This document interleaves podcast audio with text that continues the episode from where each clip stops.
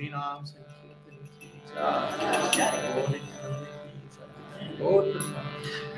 ॐ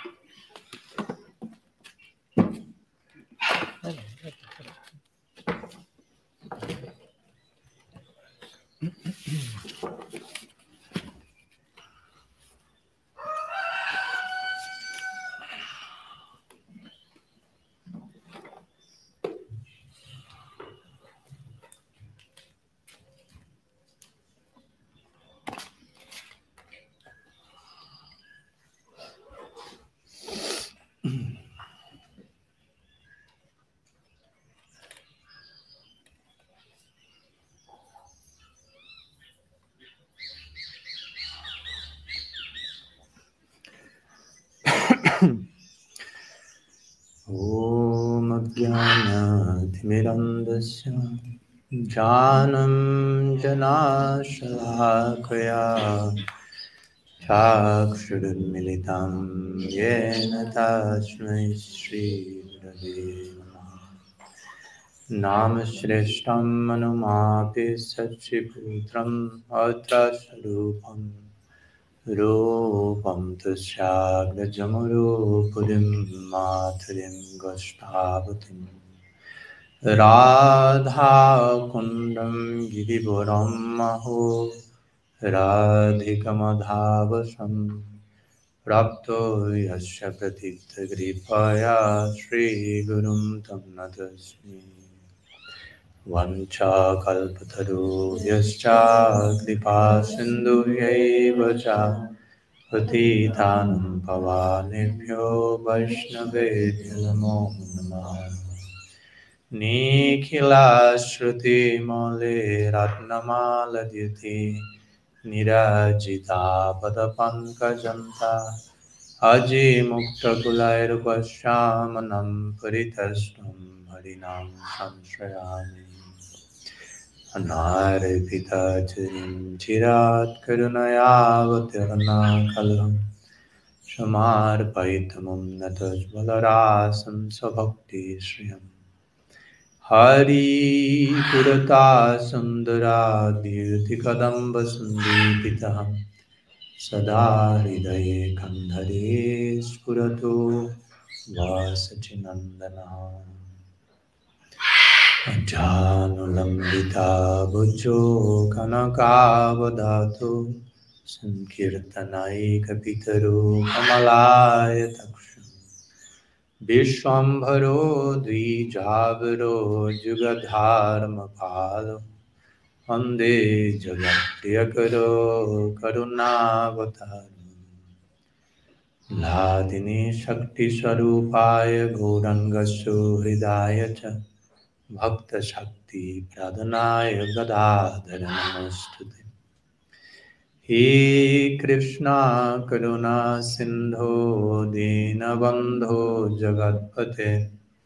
गोपेशा गोपीकान्तराधाकन्त नमस्तुते राधे वृन्दवनादिशे करुणामृतवाहिनी, कृपया निजपादब्जादस्यन्मयं प्रदीयतम्। प्रत्याभिहीनाय अपराधलक्षाय क्षिप्तशाखमादितरङ्गमादि। कृपं मयि त्वं शरणां प्रपामि। वृन्दे शरणारविन्दं वृन्दे शरणारविन्दम्। श्री महाप्रभु की जय, श्री हरिनाम संकीर्तन की जय, श्री श्री गौर नित्यानंद की जय, श्री श्री गौर गदाधर जी की जय गौर भक्त वृंद की जय, गौर प्रेमा, Hari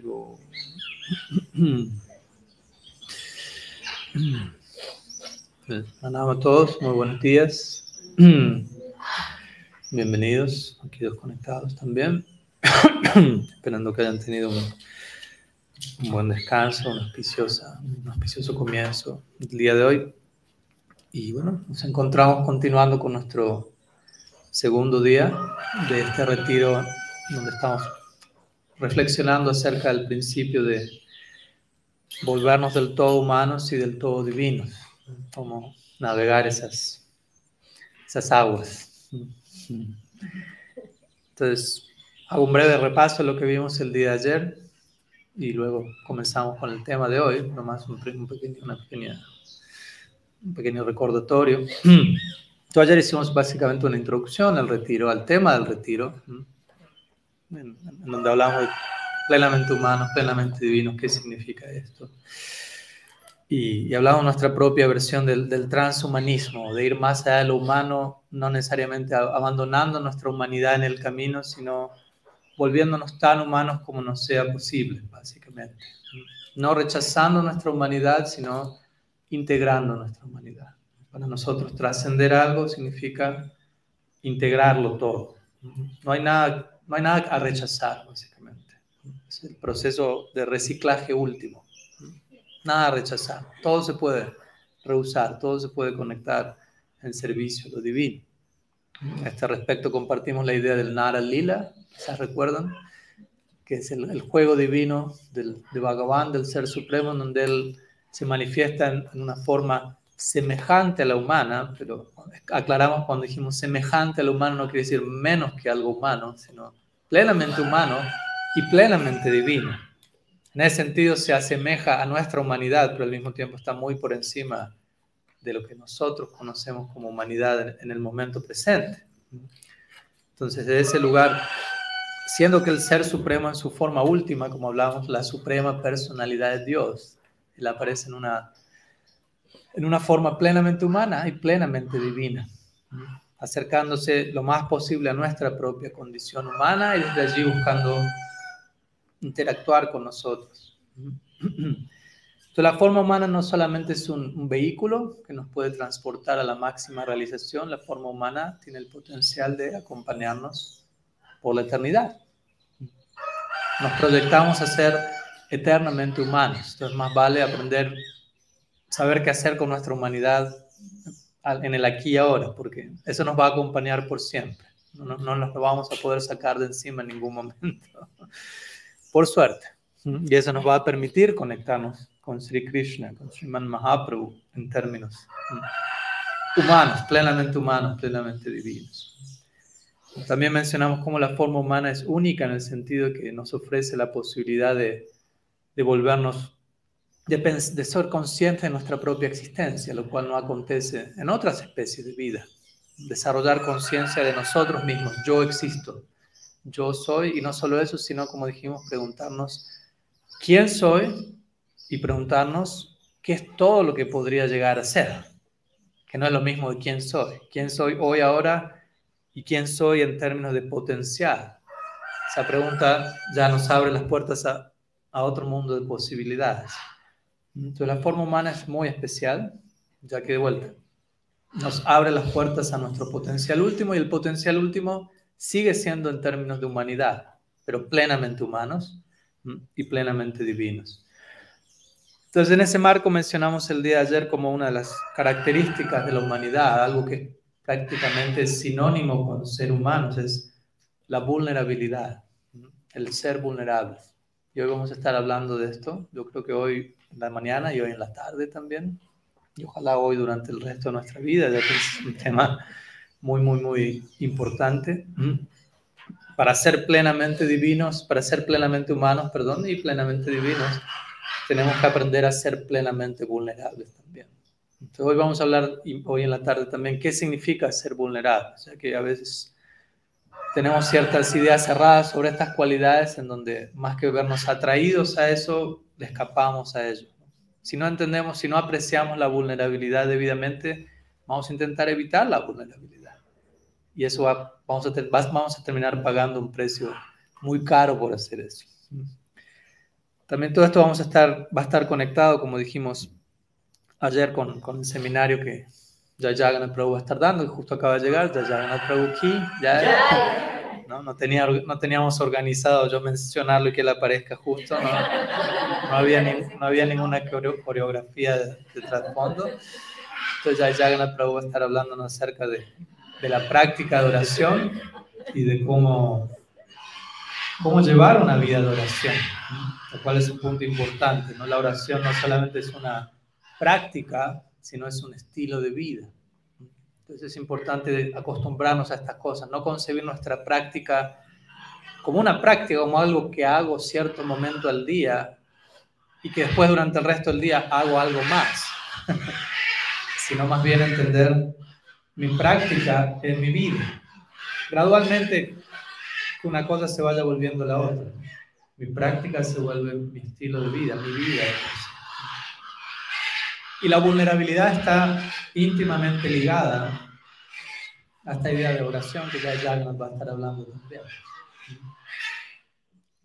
Ya como dijimos, humanidad significa ser humanos, como decíamos ayer, si yo le digo a alguien, sea más humano.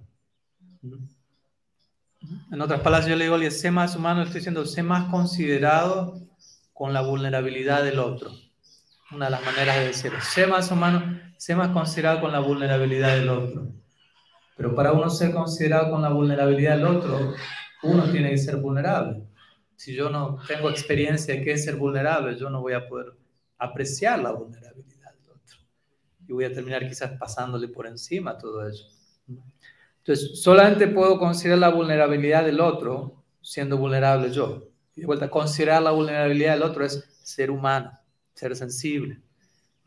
Entonces, ser humano significa justamente ser vulnerable. Vulnerabilidad es sinónimo con humanidad, ya que no puedo ser humano si no soy vulnerable y no logro apreciar la vulnerabilidad. Entonces hoy vamos a estar hablando acerca de vulnerabilidad y cómo la vulnerabilidad es la puerta de entrada al empoderamiento. Recordemos, vulnerabilidad no es debilidad, vulnerabilidad no es cobardía, vulnerabilidad no es una cualidad eh, indeseable, evitable. Como vamos a ver, vulnerabilidad es parte de nuestra propia constitución. Ni siquiera podemos elegir ser vulnerables, o sea, somos vulnerables por naturaleza. O lo único que podemos elegir es aceptar eso conscientemente o escaparle a eso.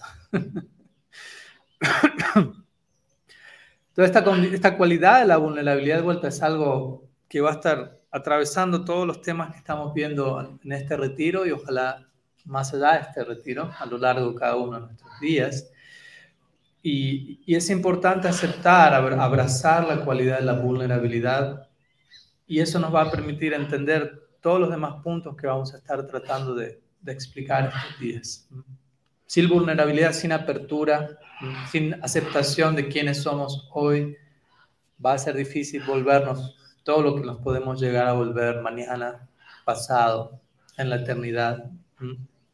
¿Por qué? Porque sin vulnerabilidad no vamos a tener, vamos a perder la capacidad de admitir nuestras propias limitaciones, nuestras propias fallas, nuestras propias heridas, parte de la experiencia humana, nada malo en ello y, vamos, ¿no? y, sin vulnerabilidad y sin aceptar nuestra fragilidad, no vamos a poder aceptar el amor incondicional de Krishna. Porque de vuelta, amor incondicional significa te amo pese a toda la... te amo pese a, a qué tan herido estés, te amo a toda, pese a, a toda la fragilidad que te acompaña, toda la imperfección que te acompaña.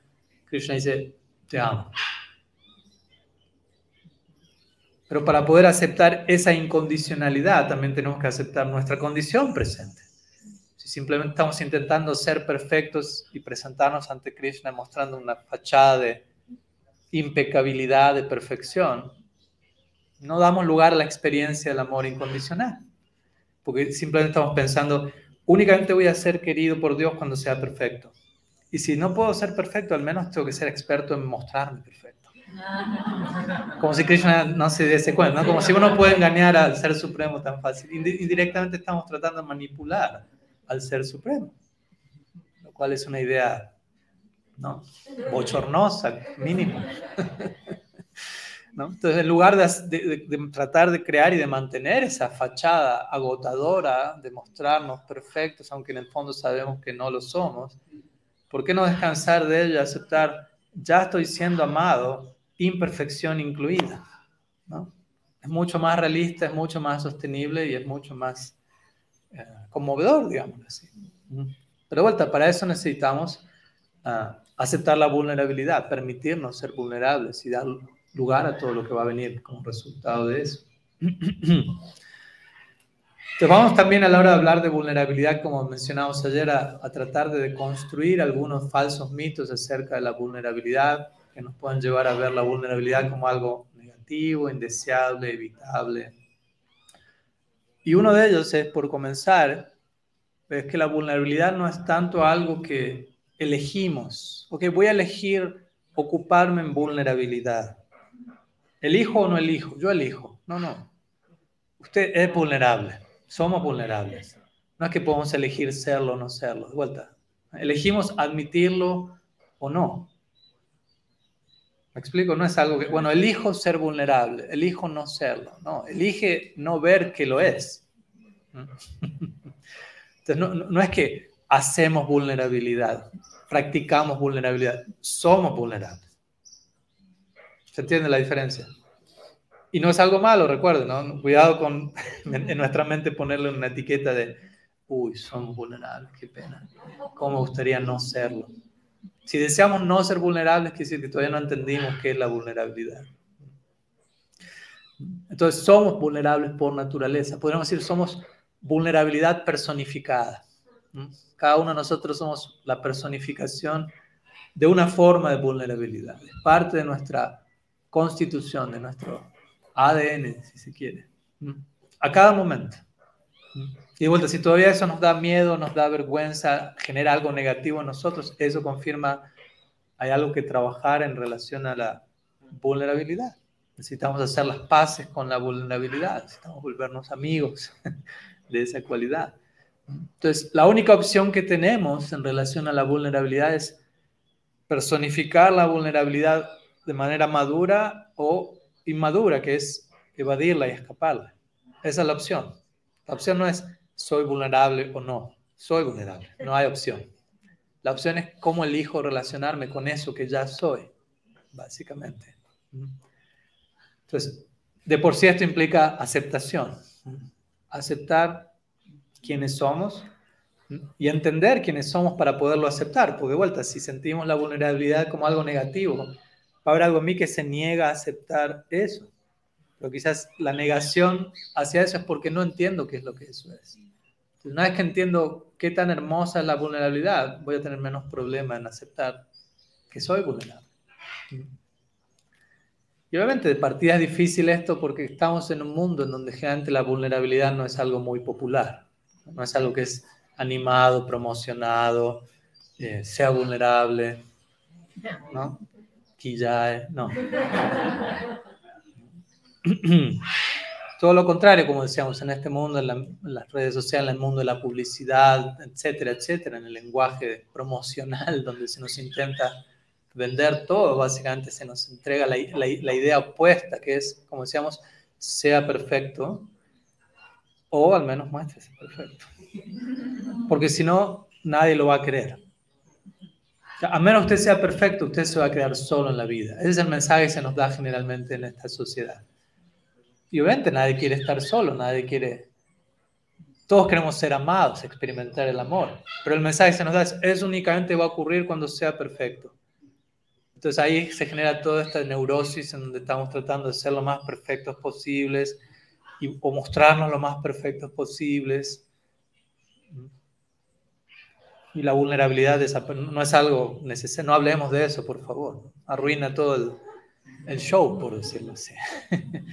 Pero como decimos, si únicamente alguien me va a amar o yo voy a amar a alguien cuando es perfecto, eso es amor condicional. Eso no es amor incondicional.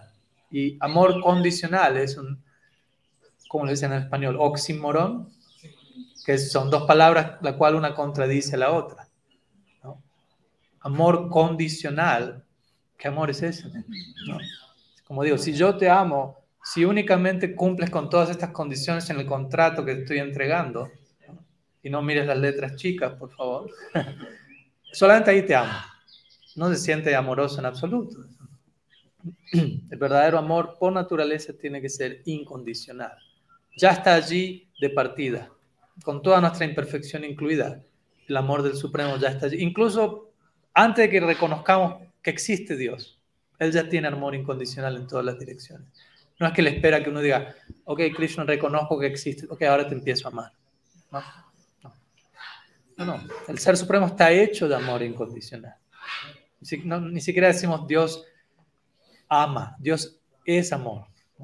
No quiero que suene como una frase cliché, es algo profundamente, una idea metafísicamente muy profunda.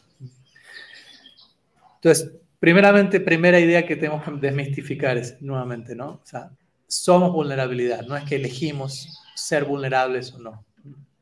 Y, en este, este contexto, podríamos decir que la vulnerabilidad está íntimamente ligada a la noción de autoestima, interesantemente. Aunque probablemente, de vuelta, nosotros lo veamos como lo opuesto. Uno piensa autoestima es quién sabe qué y vulnerabilidad es lo contrario a eso, atenta contra mi proyecto de sentirme bien conmigo mismo. Pero autoestima significa básicamente estimarme a mí mismo por lo que soy. Y de vuelta, soy vulnerabilidad. soy vulnerable.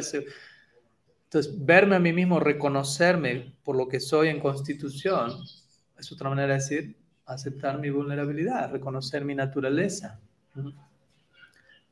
Ser vulnerable de manera sana. Obviamente vamos a hablar hoy también y en la tarde de forma sana de ser vulnerable y de formas tóxicas de ser vulnerable. Y tenemos que aprender, a, tenemos que aprender cómo expresar nuestra naturaleza vulnerable, porque si no eso puede terminar en explotación y abuso.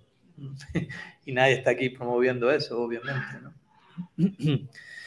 en sánscrito, una manera en la que podemos definir nuestra naturaleza, nuestra constitución vulnerable es el término tatashta. Habrán oído esa palabra, tatashta. A veces la traduce como marginal, que no suene tampoco mal, no es alguien marginal, sino que simplemente se refiere a nuestra disposición a ser afectados por la influencia del entorno. Somos vulnerables a la influencia del entorno. Si nos ponemos en un determinado entorno, eso va a generar una determinada influencia. En otro entorno, otra determinada.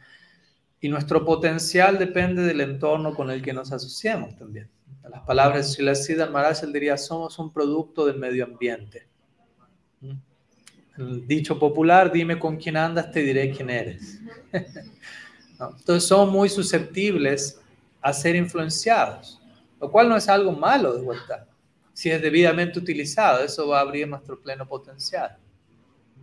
Ahora, si es expresado de manera equivocada, eso nos puede llevar a secciones bastante oscuras, si se quiere. Pero en otras palabras, tatashta sería sinónimo de vulnerable. Tatashta es soy influenciable por el entorno. Entonces, eso nos habla de nuestra condición frágil pero si debidamente expresamos nuestra vulnerabilidad, nuestra influencibilidad, estoy creando nuevas palabras, si, si expresamos todo eso en un entorno saludable, eso nos va a nutrir, nos va a empoderar tremendamente. Entonces es muy importante, de vuelta, saber qué hacer con nuestra condición vulnerable, en qué dirección exponerla, a qué influencias dejarla, ver, verse, dejar que se vea afectada, etc. Entonces, en ese sentido, autoestima tiene que ver con aceptar nuestra condición vulnerable. Autoestima no significa, desde un lado arrogante, decir soy increíble, soy hermoso, soy lo mejor, soy perfecto y me miro al espejo hasta que me convenza de eso de alguna manera. ¿No? Y forzar un sentido de perfección que no es y eso soy, eso soy, eso soy. ¿no? Autoestima significa decir soy vulnerable. Y está bien ser vulnerable y es hermoso y hay un potencial increíble con eso. Entonces somos vulnerables, somos Tatasta Shakti y está más que bien ser eso, de vuelta. Venimos de fábrica de determinada manera y por algo somos como somos. Intentemos nadar en contra de la corriente en este sentido. Y aunque de vuelta la vulnerabilidad es algo muy, muy especial, muy necesario, muchas veces incluso practicantes de nuestro sendero eh, no le han tomado todavía demasiado gusto a la idea de vulnerabilidad. Eh, incluso para algunos quizás se nos, nos resulta una idea extraña que nunca hemos escuchado, incluso algo herético. Vulnerabilidad, abrirnos, permitirnos eso, no, no, gracias. Eso no tiene nada que ver con vida espiritual, con ser trascendental, con ser lo que fuera. Cada cual tiene sus ideas al respecto.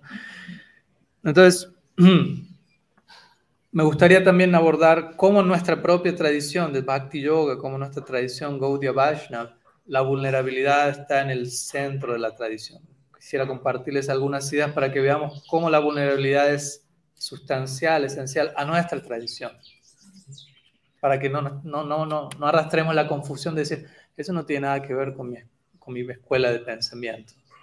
Vamos a ver, qué, vamos a ver qué tan real es esa idea es o no. Luego vamos a seguir expresando quizás más en la tarde cómo trabajar o lidiar con la vulnerabilidad a nivel individual en el día a día, pero primeramente vamos a tratar de demostrar cómo la tradición del Bhakti, el Gaudiya Vaishnavismo, gira en torno a la idea de la vulnerabilidad. Y no solamente en nuestra vida, no solamente en la vida de los practicantes famosos de nuestra tradición, sino que incluso vamos a ver cómo la vulnerabilidad es una cualidad esencial en la vida de Bhagavan, de Dios mismo. Dios, adoramos a un Dios vulnerable. Y justamente recordemos la conexión entre vulnerabilidad y empoderamiento. Cuanto más vulnerable, más empoderado. vamos a ver cómo nuestra deidad es del todo vulnerable y es del todo poderosa debido a esa plena vulnerabilidad. Como nuestra, nuestro propio Dios, por decirlo así, nos está hablando a nosotros acerca de cómo trabajar, cómo convivir con la vulnerabilidad. Pero vamos a dar una plena, una breve definición también de qué es la vulnerabilidad. Uno, uno de, los, de los más expertas eh, eruditas, scholars, me viene a la cabeza eruditas, sería como académicas y, también practicantes sobre, en términos de vulnerabilidad, define la vulnerabilidad en, en relación a tres palabras, que son incertidumbre, riesgo y exposición emocional. Repito, sí. Incertidumbre, riesgo y exposición emocional. Traten de pensar en, estas tres cualidades y cómo se ligan con la idea de vulnerabilidad. Cómo cada vez que nosotros nos encontramos en una situación de incertidumbre, de riesgo, de exposición emocional, somos vulnerables. De vuelta, somos siempre vulnerables, pero esas situaciones nos vienen a recordar eso. Incertidumbre, riesgo, exposición emocional. Otra manera de hablar de vulnerabilidad. Entonces vamos a ver cómo estas tres cualidades que hacen a la vulnerabilidad eh, están ligadas a la esencia del bhakti, de nuestra tradición. Entonces, el bhakti, el Gaudiya Vaishnavismo, es una tradición que gira en torno a la idea del amor divino. Para nosotros el amor divino lo es todo, es la meta de alcanzar. La meta de alcanzar para nosotros no es Krishna, con todo respeto a Bhagavan, la meta de alcanzar es Krishna Prem, amor divino, amor por Krishna. No queremos a Krishna sin amor divino. ¿Qué vamos a hacer con Krishna sin amor divino? Por empezar, no, Krishna no va a aparecer sin amor. No es que lo vamos a poder tener sin amor. Entonces, amor divino es la meta. Donde está el amor divino, está el Ser Supremo allí también, obviamente. Y la naturaleza del amor es si la Rupa Goswami diría, El amor se mueve de manera torcida, dice él, como en zigzag, como una serpiente. Una serpiente no, no avanza en línea recta, sino que se mueve de manera curva. Y la idea detrás de esto es el movimiento del amor es impredecible. Y por eso la mayoría de las personas le escapan al amor. O sea, todos dicen amor, amor de la boca para afuera, pero a la hora de, de entrar en una vida, en una experiencia de amor, la mayoría de nosotros tiene horror, porque amor implica incertidumbre, entre otras cosas. Por empezar. Por empezar. Disposición emocional. todo lo que vamos a estar hablando, exacto, ¿no? Entonces, incertidumbre, la mayoría de nosotros se siente supremamente incómodo con la incertidumbre. Somos adictos a la certidumbre, la mayoría de nosotros. Somos adictos a la certidumbre. Por eso nos brinda una sensación de control. Estoy en control de la situación. ¿no? Y el punto es que nosotros no somos los controladores. Hay un controlador supremo, gracias a Dios. Y ese no es nosotros, gracias a Dios. y debemos aprender a estar en paz con esa idea. Hay alguien más controlándolo todo. Y ese control él lo ejerce a través del amor. No es un dictador que controla a través de fuerza física. El control es a través del amor. ¿Se entiende? A través del amor hay control también. Una madre con su bebé ella está controlada por su bebé y el bebé está controlado por ella, pero a través del amor se están controlando. Es un control deseable. La palabra control no es algo malo necesariamente. ¿Se entiende? Porque a veces pensamos, no quiero controlar, no quiero ser controlado, pero amor significa eso. Pero es otro tipo de control. Otro tipo de esclavitud, si se quiere, incluso. Usando una palabra más fuerte. Pero el amor implica incertidumbre también. Incertidumbre significa no sé qué va a pasar al próximo momento. Está fuera de mi control.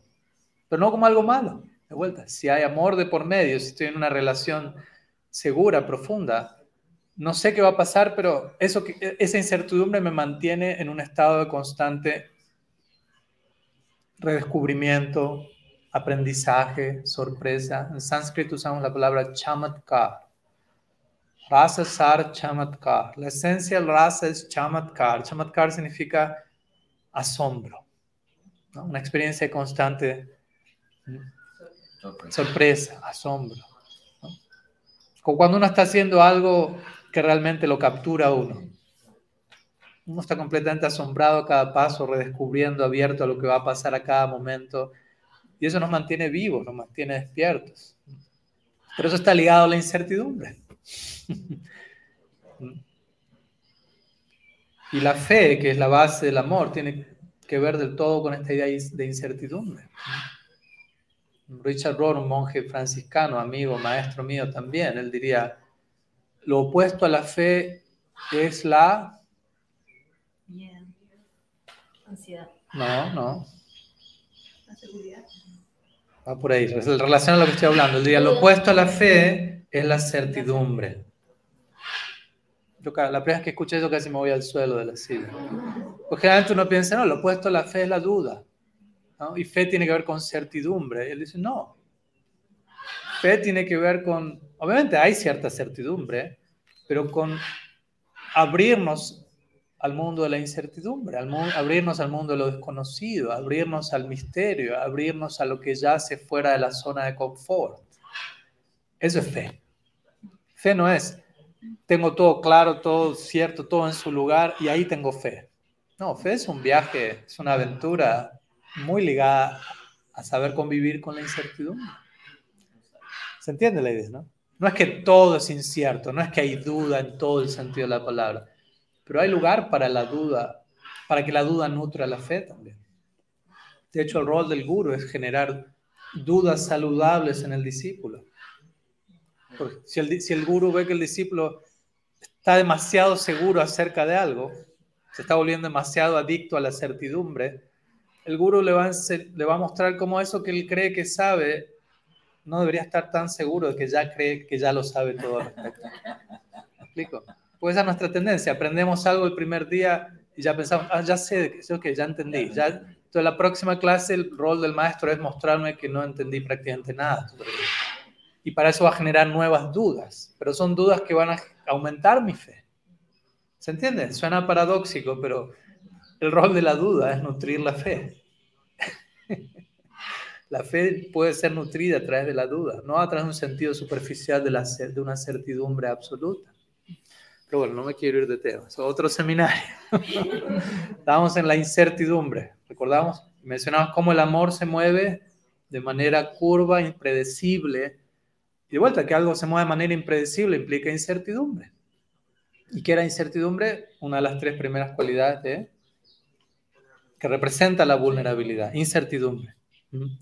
Entonces, si el movimiento del amor es impredecible, si la tradición Gaudiya Vaishnava gira en torno al amor, y el amor es impredecible, es, es incierto, y eso está ligado a la vulnerabilidad, entonces nuestra tradición gira en torno a la vulnerabilidad, que es sinónimo con incertidumbre, que es sinónimo con el movimiento del amor. ¿Sí? Entonces, primera cualidad de las tres, incertidumbre, vemos cómo está ligada a la esencia de nuestra tradición. Segunda cualidad, exposición emocional. Riesgo. Riesgo es la tercera, aunque están todas ligadas, obviamente. Es como una, son diferentes formas de hablar de lo mismo. Estamos de vuelta, nuestra tradición gira en torno al amor divino y amor divino es la exposición emocional última. Cuando yo amo y cuando yo amo plenamente, me estoy mostrando como soy y me estoy abriendo al ser amado y me estoy abriendo a ser transformado por la persona que amo. De vuelta, otra cualidad por la cual la gente le escapa el amor totalmente, porque amar implica ser transformado por el otro. Y la mayoría de los otros no le tiene terror a eso, no queremos cambiar. O sea, amar, el amor entre dos personas implica las dos personas se van a afectar y a transformar mutuamente. No es que yo voy a seguir siendo la misma persona y el otro sigue siendo la misma persona, pero nos amamos. No, no funciona. Amor implica una transmutación mutua. ¿Y qué decir amor divino? Entonces, exposición emocional nuevamente. En nuestra tradición Gaudiya Vaishnava, por ejemplo, uno de los máximos ejemplos de exposición emocional eh, aparece en la, forma de las gopis de Vrindavan, las Braja Gopis. Y ellas, Krishna toca su flauta y las gopis lo dejan todo detrás y salen corriendo detrás de ese llamado, exponiéndose del todo a, ese llamado, exposición emocional. Para encontrarse con su amado, ellas ni siquiera piensan en dejar algo, simplemente no hay un segundo pensamiento, ni siquiera se acuerdan de que había casa, familia, deberes hogareños, solamente está el llamado de la flauta, a través del cual Krishna les está expresando a las copias, estoy muriendo en separación de ustedes, vengan a salvarme. Eso es lo que las gopis escuchan cuando escuchan el llamado de la flauta. Krishna está a punto de morir en separación de nosotros. vamos a salvar su vida. Sobre, en una base diaria, ese es el servicio que les va a tocar a aquellos que sirven en ese humor en el mundo espiritual. Sobre una base diaria van a tener que ayudar a salvarle la vida a Krishna. ¿Para quiénes somos nosotros para salvarle la vida a Krishna? Nadie, pero es el arreglo divino de, de Bhakti Shakti Yoga Maya. Mucho compromiso, ¿no? Mucha responsabilidad, como verá, una vida de servicio no es un chiste. Entonces, exposición emocional, de vuelta, totalmente ligada a esta idea del amor divino, totalmente ligada a nuestra tradición, totalmente ligada a la idea de vulnerabilidad. Sí. Y allí en lo que está contando también Krishna mismo está expresando su vulnerabilidad. Obviamente, totalmente. está haciendo su exposición emocional. Exactamente. Es recíproca. Exactamente. Ellas y él. Exactamente. Gracias por el, aporte complementario. sí. Adoramos a un Dios vulnerable, como, como estamos viendo de poco también. Y tercero, el tercer elemento, aparte de incertidumbre y exposición emocional, era riesgo.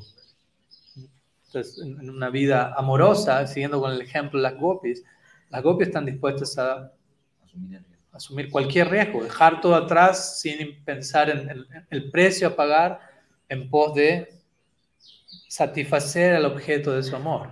No hay cálculo.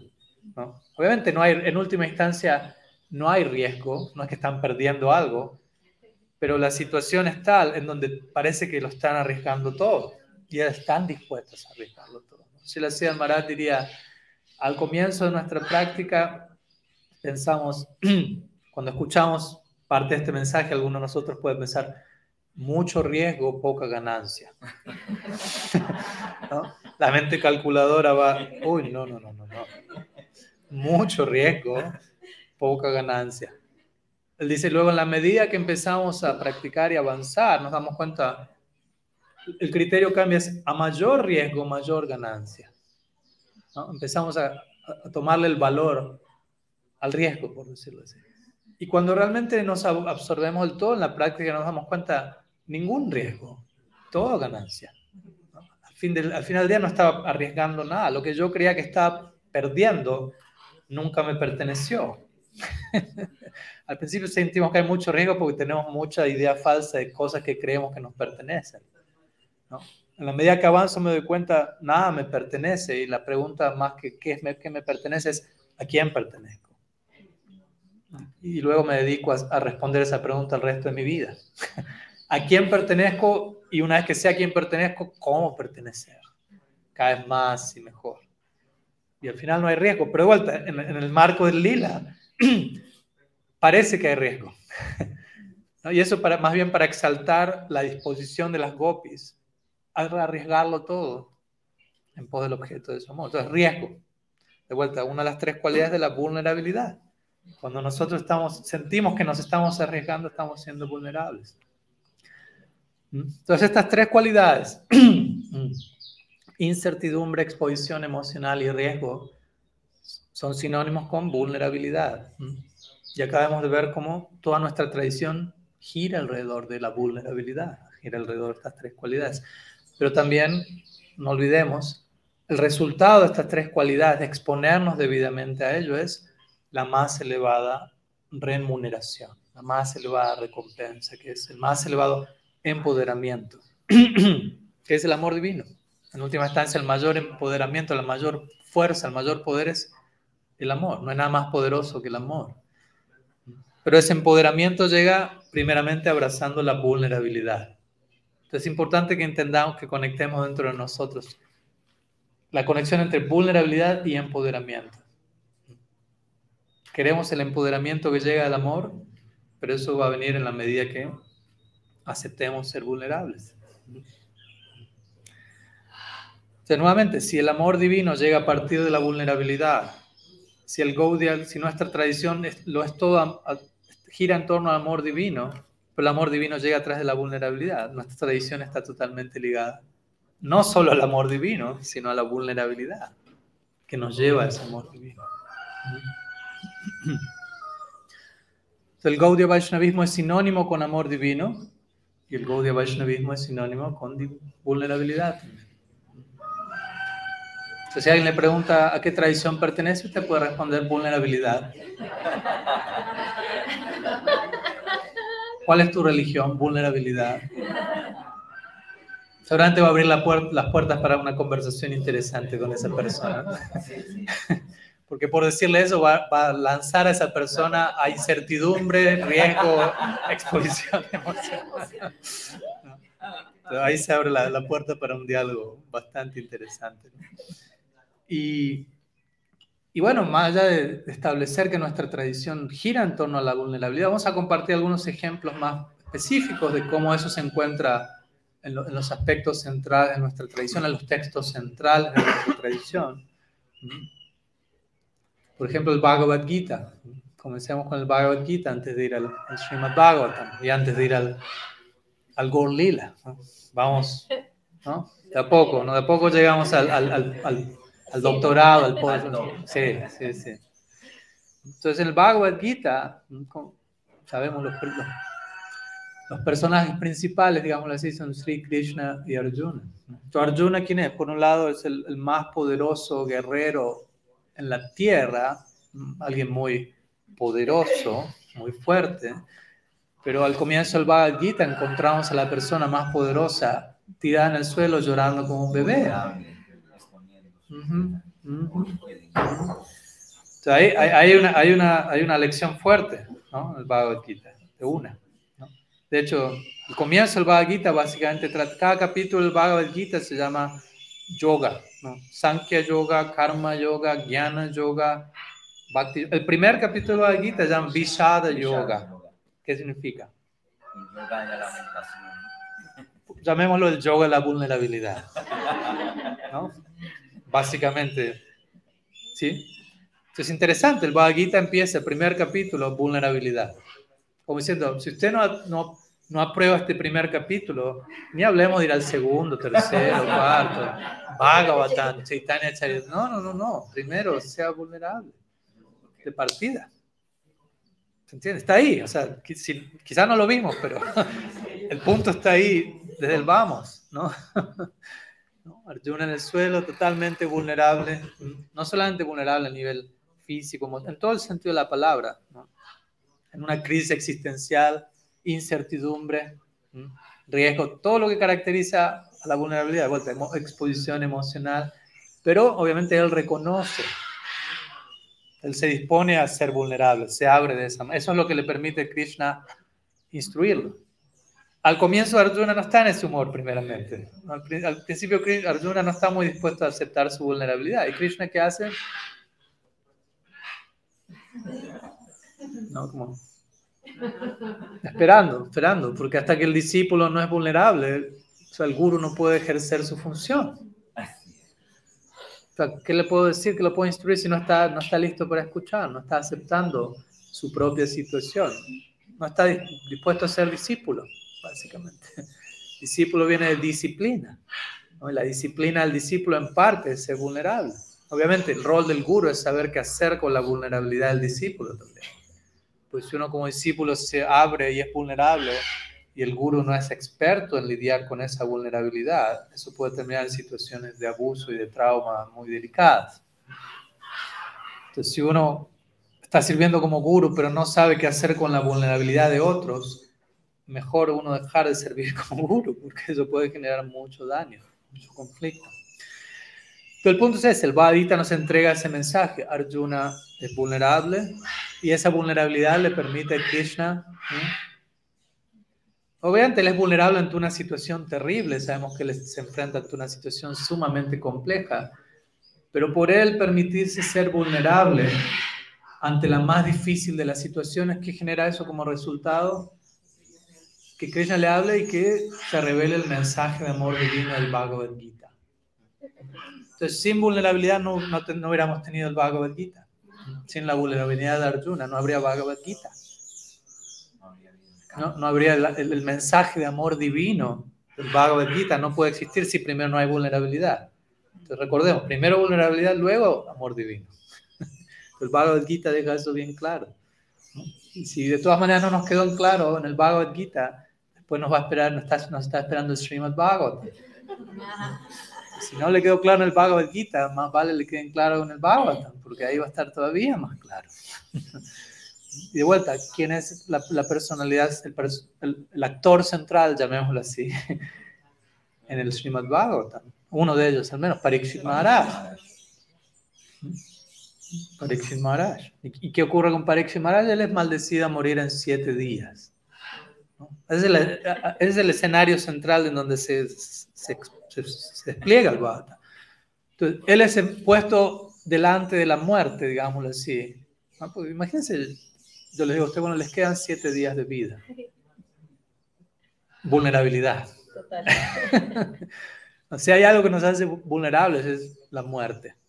Si hay algo que nos expone, que nos muestra nuestra fragilidad, nuestra incertidumbre, todo, todo lo que hace a la vulnerabilidad la muerte es esa situación. Entonces, Maharaj es puesto en esa situación en el, mismo inicio, esa es la base del Bhattan, a partir de ahí surge el Bhattan. Parikshit Maharaj siendo vulnerable y él nuevamente aceptándolo. No es que él recibe la noticia siete días de vida y él, a ver cómo puedo contrarrestar la maldición para seguir viviendo un poco más. Nuestros acharyas mencionan, él podría haber contrarrestado la maldición de Sringi, del hijo de Samika Rishi, quien lo maldijo.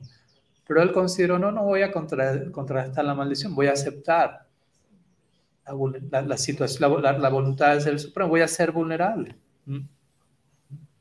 Entonces, él plenamente aceptó su muerte inminente. De vuelta, la muerte es lo que nos vuelve más vulnerables. ¿Mm? Pero Maharaj aceptó su vulnerabilidad y de ese lugar de vulnerabilidad, esa vulnerabilidad que él acepta atrae la aparición de su guru, Sukadev Goswami porque su vulnerabilidad lo lleva a indagar desde un lugar y esa indagación hace que Sukadev Goswami aparezca, Yadrichaya, dice el Bhagavad, aparezca de la nada, por decirlo así, ¿no? no que está organizado y a tal hora no se encontró, no, no. Sukadeva Goswami dando esta idea, ¿no? Cuando uno como discípulo, Parikshit representa discípulo aquí, acepta la vulnerabilidad plenamente, el guru aparece. Cuando uno está, cuando uno está haciendo su parte como discípulo, el guru aparece. Pues varias veces las personas preguntan, ¿cuándo va a aparecer mi guru? O estoy buscando a mi guru, ¿dónde está mi guru? Pero antes de preguntarse dónde está su guru, pregúntese, ¿dónde estoy yo como discípulo?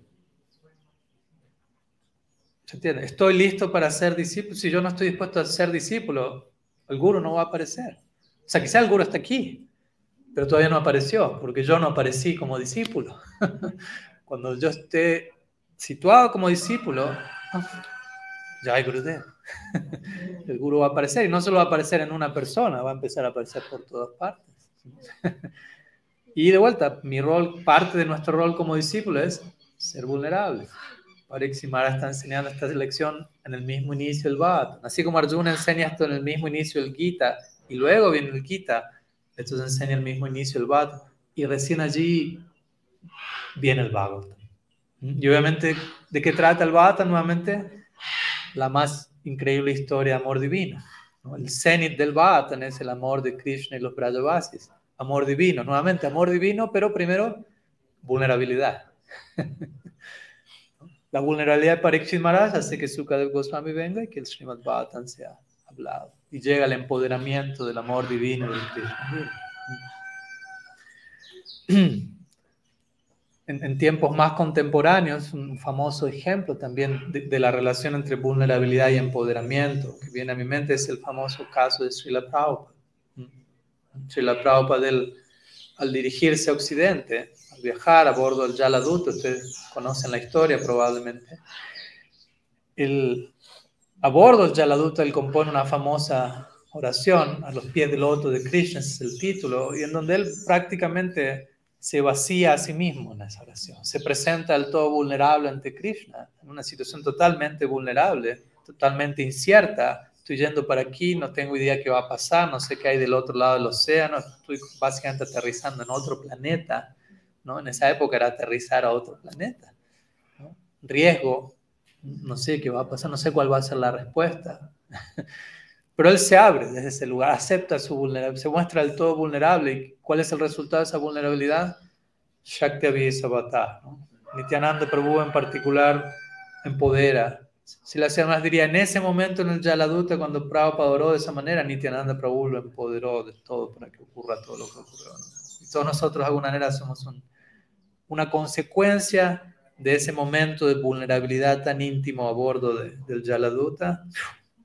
El resultado que, que dio esa vulnerabilidad fue empoderamiento, literal. Entonces, una y otra vez vemos cómo este patrón, este principio se va dando. Vulnerabilidad, empoderamiento. Vulnerabilidad, empoderamiento. Y ya que hablamos del Bhagavad y del Bhagavatam, vamos al, al PhD. Krishna obteniendo su PhD como Mahaprabhu, Gaur Lila.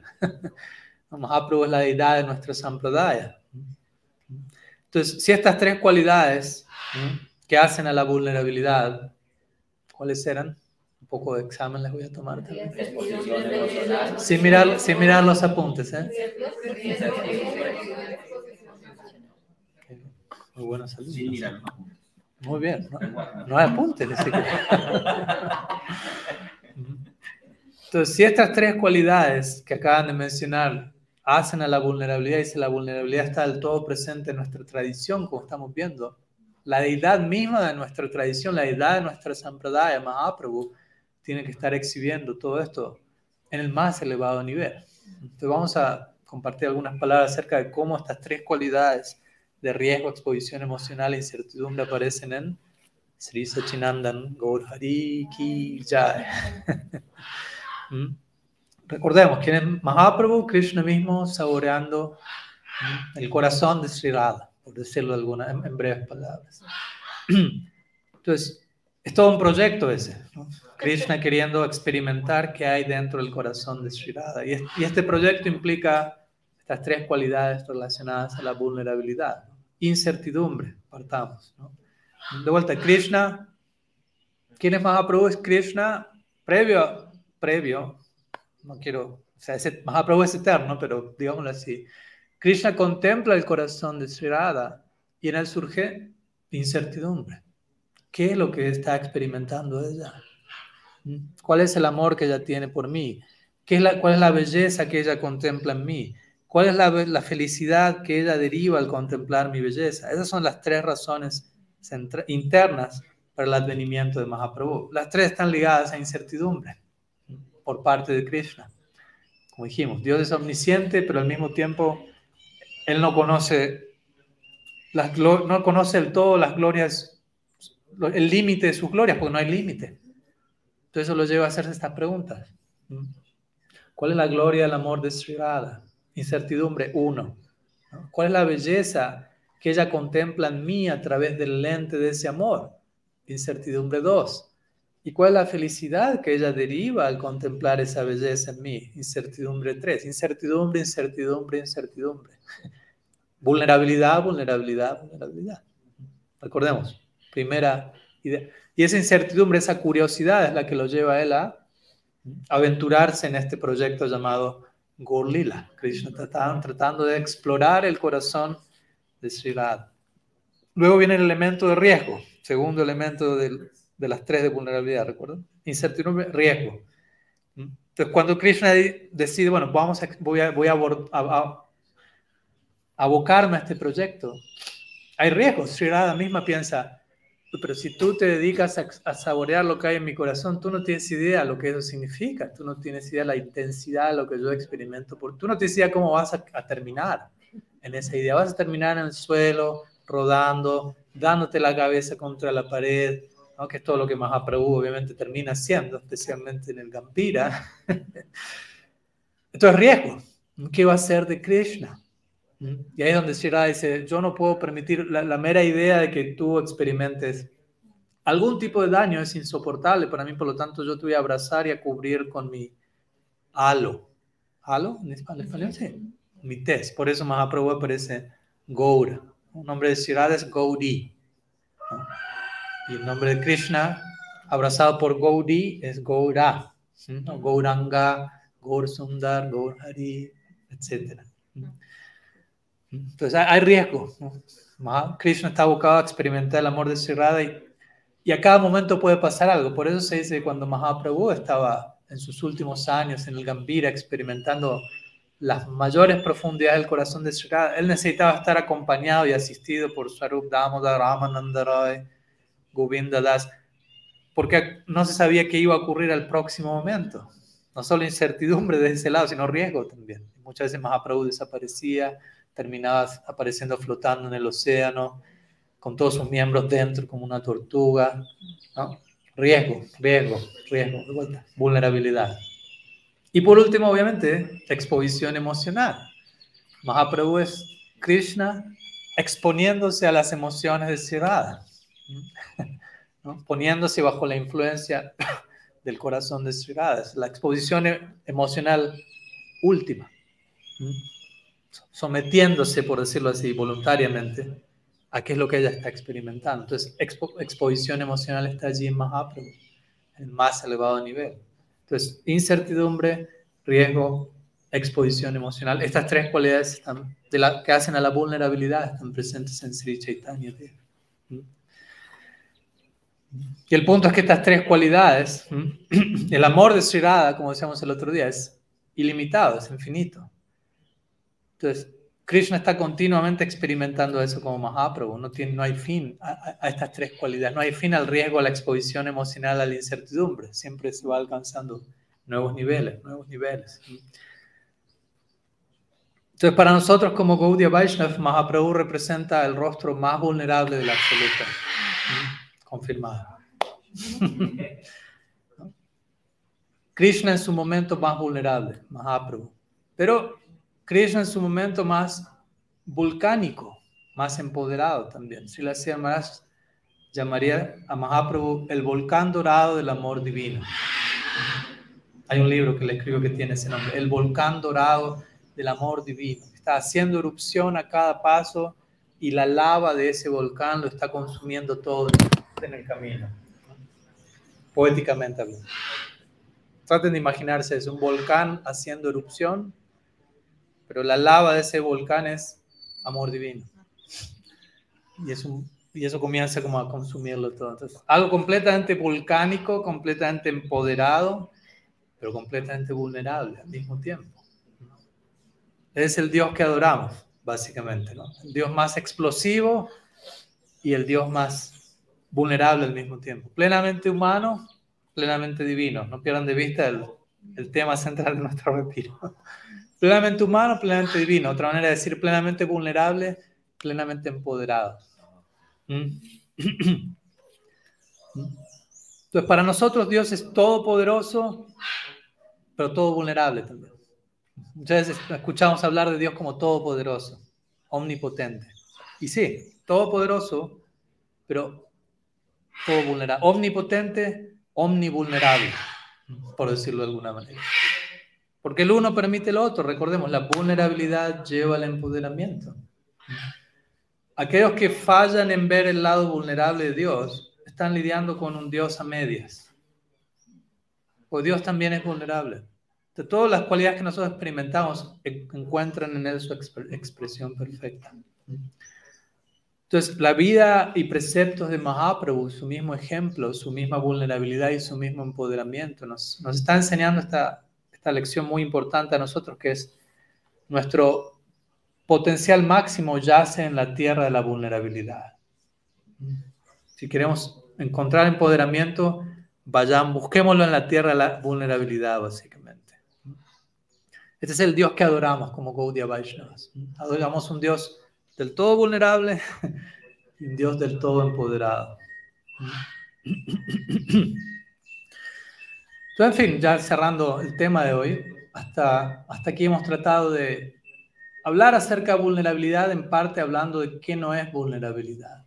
Recordemos, tratamos de aclarar que la vulnerabilidad no es algo que elegimos hacer o no, sino que somos vulnerables. Pequeño repaso. Tratamos de aclarar esta falsa idea que nuestra tradición no tiene nada que ver con la vulnerabilidad. Nos mostramos, gira en torno a eso. Y tratamos también, o vamos a tratar, unas breves palabras del cierre, de, mistificar esta falsa idea de que la vulnerabilidad está ligada a la debilidad. Eh, ya hablamos de esto en parte, la vulnerabilidad no está ligada a la debilidad, la vulnerabilidad es la fuente del empoderamiento, de la fuerza. Queremos verdadera fuerza, tenemos que ser vulnerables primeramente, tenemos que abrirnos para ser llenados, tenemos que vaciarnos para ser llenados. Entonces, un último mito, falso mito a demistificar antes de terminar hoy es, algunas personas piensan ser vulnerable es una forma como de cobardía, una forma de escape, y en verdad vulnerabilidad tiene que ver con coraje, valentía en su máxima medida. ¿Y cómo es esto posible? ¿no? Traten ustedes de pensar, cada vez que a ustedes les tocó ser valientes en esta vida, traten de pensar algún momento en su vida donde tuvieron que ser valientes uno no puede ser valiente a menos que uno se encuentre en una de estas tres situaciones que hacen a la vulnerabilidad. Riesgo, incertidumbre, exposición emocional. Quiten esas tres y díganme cómo se puede ser valiente. Traten de pensar en, no, no, no me tienen, no, no estoy pidiendo un confesionario público aquí, pero traten de ustedes pensar, a ver, el momento en el que tuve que ser valiente, fue seguramente un momento en el que había estaba siendo expuesto a incertidumbre o a riesgo, exposición emocional, lo cual hace la vulnerabilidad. Recordemos, todo eso es vulnerabilidad. Entonces, solamente puedo ser valiente en, esa situación. En otras palabras, vulnerabilidad es sinónimo con coraje y valentía. ¿Se entiende la idea? muchas veces pensamos lo contrario. Valentía tiene que ver con mostrarme fuerte, mostrarme fuerte. Pero ser fuerte implica ser vulnerable, exponerme, y solamente ahí puedo ser valiente. Pregúntenle a un, soldado en la guerra o algo así, hay que ser valiente, pero para eso tiene que haber riesgo, exposición emocional, incertidumbre, etc.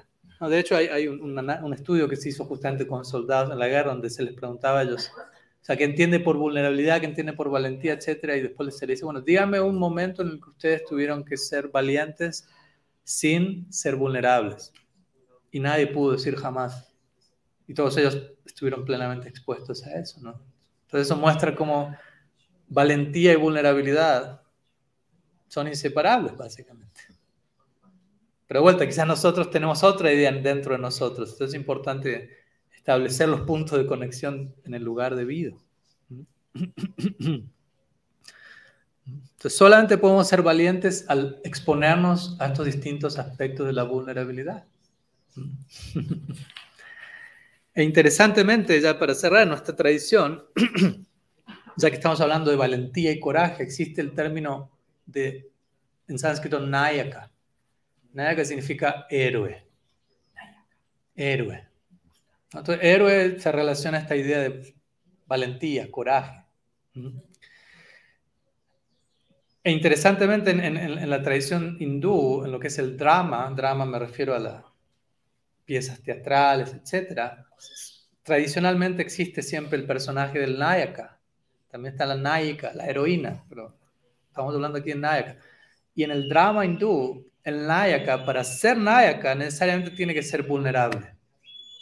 Sea, tiene que exhibir vulnerabilidad para poder ser un héroe. Recordemos, para ser valiente hay que ser vulnerable. La misma idea aquí ahora. Para ser un héroe hay que ser vulnerable. Si no, no, no hay, no hay verdadero heroísmo, no hay verdadera exposición. ¿Mm? Y en nuestra tradición Gaudiya Vaishnav, ya que estamos hablando de drama, para nosotros la realidad en última instancia es concebida en términos de drama. Lila. Lila es un drama trascendental, divino. ¿Mm? Krishna Lila, Gaura Lila, ¿m? son la re- representación última de la realidad para nosotros, el drama último. ¿m? Y allí el Nayaka o el héroe es Dios mismo. Krishna mismo es Nayaka, Mahaprabhu mismo es Nayaka. Y de vuelta el Nayaka, para ser Nayaka, héroe, tiene que ser vulnerable. Y eso es lo que encontramos en el Lila, en el drama. Krishna Mahaprabhu siendo plenamente vulnerables, plenamente héroes por ser vulnerables, plenamente valientes, como estábamos mencionando. Entonces, el Krishna Lila y el Gora Lila son el drama último, el drama supremo. Y los héroes en esos lilas tienen que ser los más vulnerables. ¿no? Si el héroe no es vulnerable, el drama no tiene éxito, no hay final feliz a la historia, básicamente. Entonces, de ese lado encontramos eso. Dios mismo nos está enseñando, ser vulnerable. Y ser vulnerable tiene que ver con valentía, tiene que ver con empoderamiento, tiene que ver con heroísmo.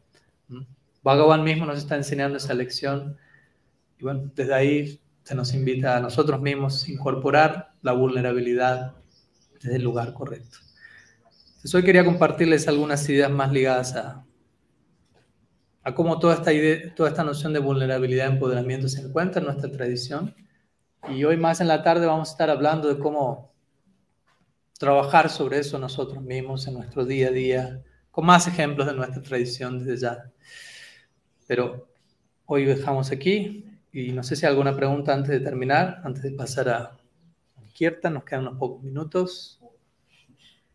Bueno, pues personalmente estos aspectos de exposición y vulnerabilidad, riesgo, dentro del plano dinámico de la sociedad, Ujú. entonces nosotros aquí Ujú. vamos cuidarnos Ujú. entre nosotros, pero mucha parte de la, del miedo a expresarnos, o ser vulnerables, es no saber a quién expresarnos, cómo expresar. Entonces, en el practicante, pues, en mi caso personal es como que fácil estar frente a mis deidades, llorar, o en kirtan, algo así. Pero ya cuando viene algún amigo, alguna persona dice, hey, ¿cómo estás? ¿Cómo vas? Y yo sé que se han preguntado más, allá es como, Mm. Entonces, ¿cómo lidiar con esas heridas causadas por Mm. la sociedad, por la Ujú, comunidad, en ujú. nuestra práctica con Dios? Sí. Es parecido a lo que mencionaban ayer, ¿no? La respuesta a eso en gran parte va a ser la charla hoy en la tarde. La Sí.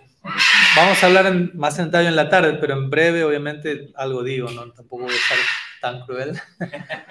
Un poco cruel, pero no tanto. Y es que, obviamente, debemos aprender a ser vulnerables en un entorno Sí. apropiado porque vulnera y, y- y- y saber poner determinado perímetro a nuestra vulnerabilidad porque vulnerabilidad sin perímetro es abuso. Exacto, ¿no? Entonces, de vuelta, no estamos promoviendo eso y, y no todo el mundo sabe qué hacer con la vulnerabilidad. De vuelta, la mayoría de las personas no están entrenadas a apreciar la vulnerabilidad ni en sí mismos que decir en otro. Entonces, quizás yo me expongo y no es que la otra persona ni siquiera tenga mala intención, simplemente no sabe qué hacer con eso, pero eso puede terminar en una situación profundamente traumática, dolorosa, confusa, y ahí es donde muchas veces tendemos a cerrarnos como mecanismo de defensa porque obviamente es doloroso, pero también es doloroso cerrarnos del todo y no exponernos a nadie. Entonces ahí es donde es importante encontrar el punto medio y decir, al menos encontrar una persona en relación a quien pueda ser del todo vulnerable. Obviamente, por empezar, esa persona ya está dentro de nuestro corazón, porque no podemos decir excusa, bueno, no encuentro a nadie, Krishna, así que no pude ser vulnerable. Krishna dice, ¿y, así- ¿y qué yo? ¿Acerca de mí? ¿No? Y obviamente, ojalá no limitarnos meramente a Krishna, también poder encontrar otros practicantes y amigos y personas íntimos con quienes podamos tener ese, esa exposición, esa desnudez interna, que justamente vamos a estar hablando en la tarde de ello. Eh, pero básicamente esa sería la idea, ¿no? Lograr dar con aquellas personas y no ser naif, ¿no? Lo su- demasiado ingenuo pensando, bueno, voy a ser vulnerable con cada persona que me cruzo. Probablemente no funcione, porque no estamos en Golok Vrindavan todavía, ¿no? Entonces, no todo el mundo está entrenado para valorar y apreciar esa vulnerabilidad. Algunas palabritas nomás, en la tarde seguimos. Sí. ¿Qué relación hay entre vulnerabilidad y humildad? Me están spoileando toda la clase de la ¿Qué tarde. hacemos con esa gente? Ustedes me leen la mente, saben lo que estoy planeando hablar en la tarde y me están queriendo, están, cre- están creando el tráiler para la tarde para que todos estén aquí presentes. Así que, pero bueno, unas palabras breves y en la tarde seguimos. Está completamente ligada una a la otra, ¿no? Completamente ligada una a la otra. ¿no? Me viene a la mente Mahaprabhu y su Sikshastakam, ¿no? donde él habla de humildad, eh, en todos los versos, aunque uno de ellos es más famoso, pero todos los versos hablan de humildad. Obviamente el tercer verso es el más famoso al respecto, Trinada, Pisunichin, etc. Pero incluso en el segundo verso, un verso antes, previo a decir Trinada, Pisunichin, Mahaprabhu dice Durdaiva Midrishna Mihajanina Anuraga, en donde él dice, ah, Krishna, ¿no? Namnama, Karibahuda, etc. Tus nombres, hay limitados nombres, tus nombres tienen, todas las, tus energías están en tus nombres, todo está en tus nombres. Tan generoso eres, nos has dado tus nombres. Durdaiva Midrishami Hajjaninanura. Pero yo soy tan desafortunado, no siento ninguna atracción. Vulnerabilidad, ¿no? Humildad, reconocer mi situación presente, mi falta de atracción, etc. Es un tipo de- vulnerabilidad, es un tipo de humildad. Y luego ese tipo de humildad le permite a Mahaprabhu, o sea, nos permite a nosotros, en verdad, exhibir un nivel superior de vulnerabilidad, que es el que viene en el siguiente verso del Sikshastra, donde Mahaprabhu habla de ser más, más humildes que, los jarascas en la calle, más tolerantes que en algo, etc. Y eso nos va a permitir ofrecer respeto, no esperar respeto y ocuparnos continuamente en Hari Kirtan. Pero uno no va a llegar a ese tercer verso si simplemente no pasa por el segundo verso, donde Mahaprabhu se arrepiente sinceramente de su falta de atracción por el nombre. Arrepentirse no quiere decir una tor- cul- agarrar un látigo y entrar en un viaje de culpa y no, no, pero hay lugar para el sincero arrepentimiento y eso es una forma de, de vulnerabilidad, de reconocer mi imperfección, mi carencia, mi fragilidad. Ujú. Entonces, humildad es, es- está íntimamente ligada a la idea de vulnerabilidad. O sea, no puedo tener una sin la otra. O sea, no puedo hablar de vulnerabilidad arrogante, ¿no? ¿No? O de humildad que no incluya vulnerabilidad. Tra- Traten de, de pensarlo y de intentar expresar. No hay manera. Entonces, ese es el punto. Al hablar de, de una cosa como vulnerabilidad, tantas otras cualidades están incluidas allí. ¿no? Más en la tarde. ¿Algo más antes de terminar? Sí. Ya. Muy contenta de estar Eh, bueno, estoy tratando como de entender cómo, cómo la vulnerabilidad puede ser tan potente que nos puede llevar como a la plenitud, hay algo que le, le escuché una en una clase usted que, que me agradó mucho y quisiera que, que nos puede compartir un poco sobre ello, y es un significado eh, alternativo de samsara que yo nunca había escuchado y me pareció tan dulce y sentí mucho alivio cuando lo escuché. El significado de samsara como esencia plena, Ujú. ¿sí? ¿no? como de ciclo de nacimiento y muerte. Nunca había escuchado ese significado de samsara. Mm. Sí, es más bien una especie de juego de palabras con samsara, ¿no? Samsara significa ciclo de repetidos nacimientos y muertes.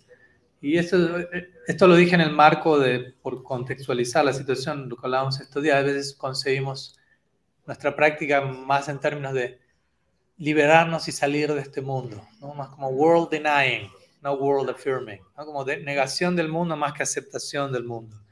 Y pensamos, hay que salir del samsara, ¿no? hay que salir del samsara, porque el samsara es malo, porque este mundo es malo. Hay, okay, hay lugar para uno pensar eso en cierta etapa de la práctica de uno, más sería un capítulo más de tipo kindergarten, por decirlo así. Y está bien, o sea, no, no es- un pecado ir al kindergarten, ¿no? No hay que avergonzarse de eso tampoco, ¿no? No hay una etapa en nuestra vida donde nuestra mamá nos tiene que cambiar los pañales.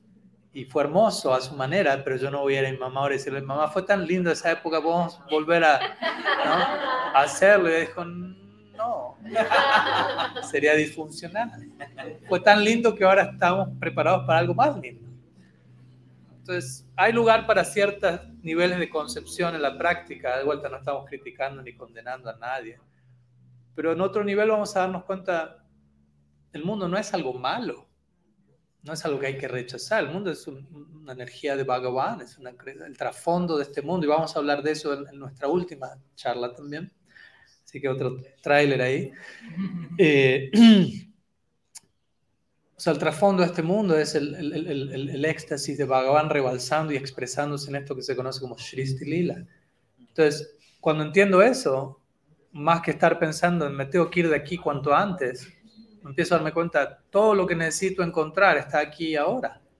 Entonces, samsara se transforma en samsara en plena esencia, en el sentido de todo lo puedo encontrar aquí, porque de hecho Bhagavan mismo, como vamos a ver, una y otra vez desciende al planeta Tierra a ejecutar su lila perpetuamente. Entonces, si Krishna se encuentra en el planeta Tierra por siempre ejecutando su lila, la esencia plena, samsara, se encuentra dentro del samsara. ¿no? Entonces, como juego de palabras para uno, sí, re- reconcebir estas palabras que quizás las conocemos, las aprendemos, pero hay niveles de significado en cada una de estas palabras. Bueno, ¿algo más antes de cerrar?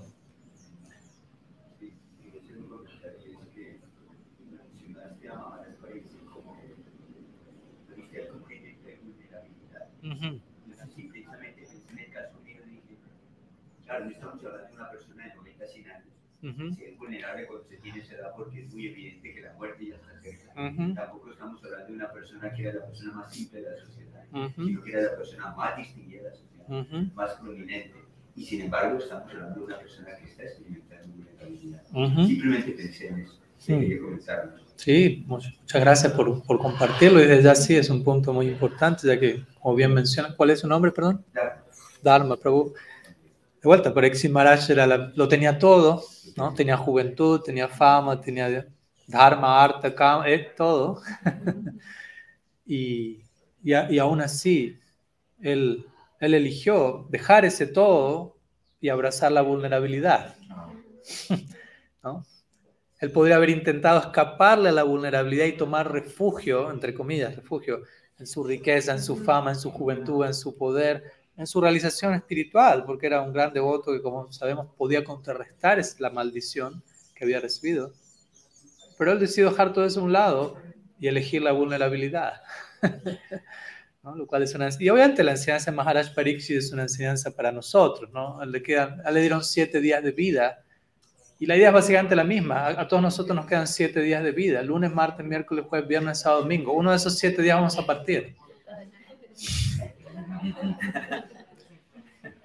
O como dice un proverbio chino, no vive cada día como si fuera el último y algún día acertarás. Hoy va a ser mi último día. Quizá no lo fue, pero algún día lo va a ser.